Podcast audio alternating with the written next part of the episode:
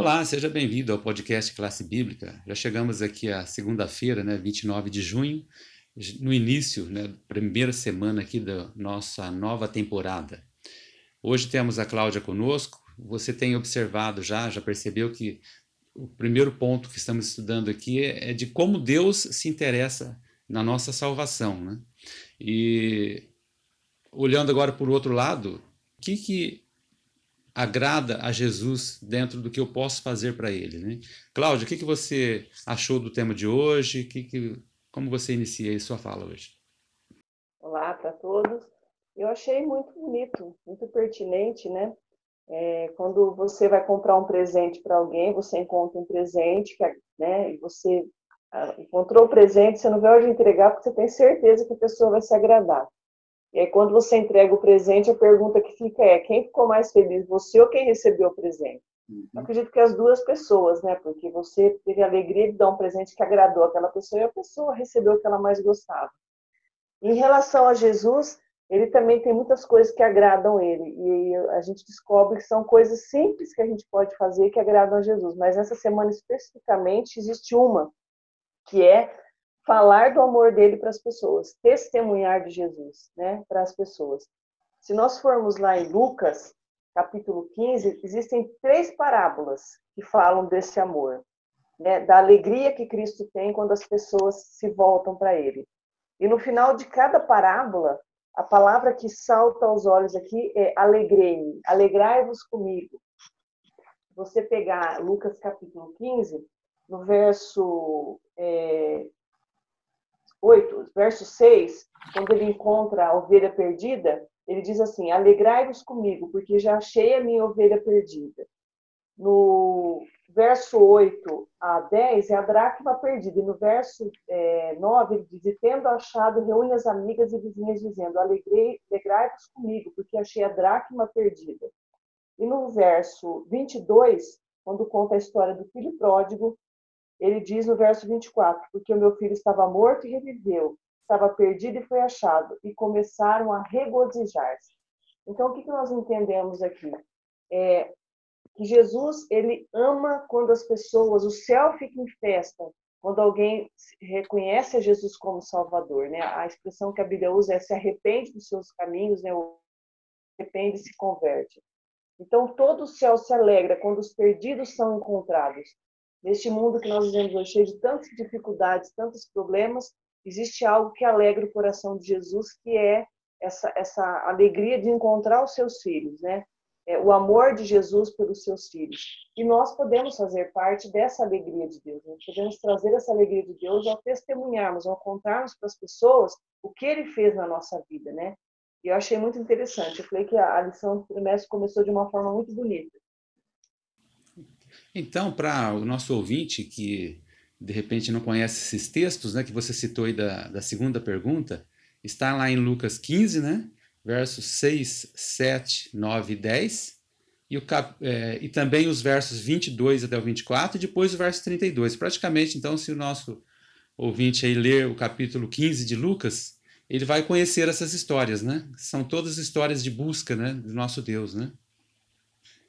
E depois, na terceira questão, vem um complemento, já que a gente está observando que Deus ele sempre está nos buscando e o desejo dele é a nossa salvação, ele e Sofonias ele cita a, resposta né, que Deus dá quando a gente aceita essa graça. Né? E qual que é a resposta de Deus? Aqui no verso diz assim, ó, o Senhor teu Deus de ti, poderoso para salvar-te, ele se deleitará em ti com alegria, renovar-te-á no seu amor, regozijar-se-á em ti com júbilo. Olha quantas palavras falando sobre alegria, né?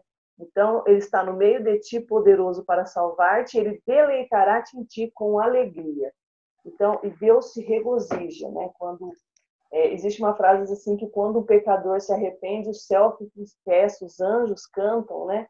Porque é, são coisas que no mundo que nós vivemos hoje, a gente às vezes vê tanta tristeza em volta, tantas coisas ruins acontecendo, e saber que isso traz alegria ao coração de Deus é algo que traz muita paz ao nosso coração também. Então, quando a gente vai nas parábolas, parábolas Ele é a mulher que procura a dracma perdida, se agacha até encontrá-la. É o pai que ao longe espera o filho pródigo voltar para dar um abraço nele.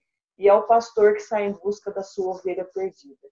Então, esse é o Deus maravilhoso que nós servimos e que fica feliz com um ato tão simples. Quando eu saio, quando eu falo do amor dele, quando eu tenho a oportunidade de testemunhar para as pessoas, né? E testemunhar aqui não é grandes feitos, não, Jazel. É contar o que Jesus tem feito na sua vida. É aquela boa notícia que você tem e você sabe que você pode partilhar com as pessoas, você não quer guardar para si. Isso é testemunhar. Isso traz alegria ao coração de Jesus, mas traz alegria também e crescimento espiritual ao nosso coração. Então vimos que Deus ele nos busca e se sente alegre quando nós aceitamos, né? Essa é, essa participação né, né, nesse projeto de alcançar as pessoas para o seu reino. Né? E o, esse verso que você leu aí de Sofonias 3,17 mostra isso, né, da alegria que Deus tem quando a gente participa dessa missão. O Cláudia, você tem alguma indicação para hoje ou não?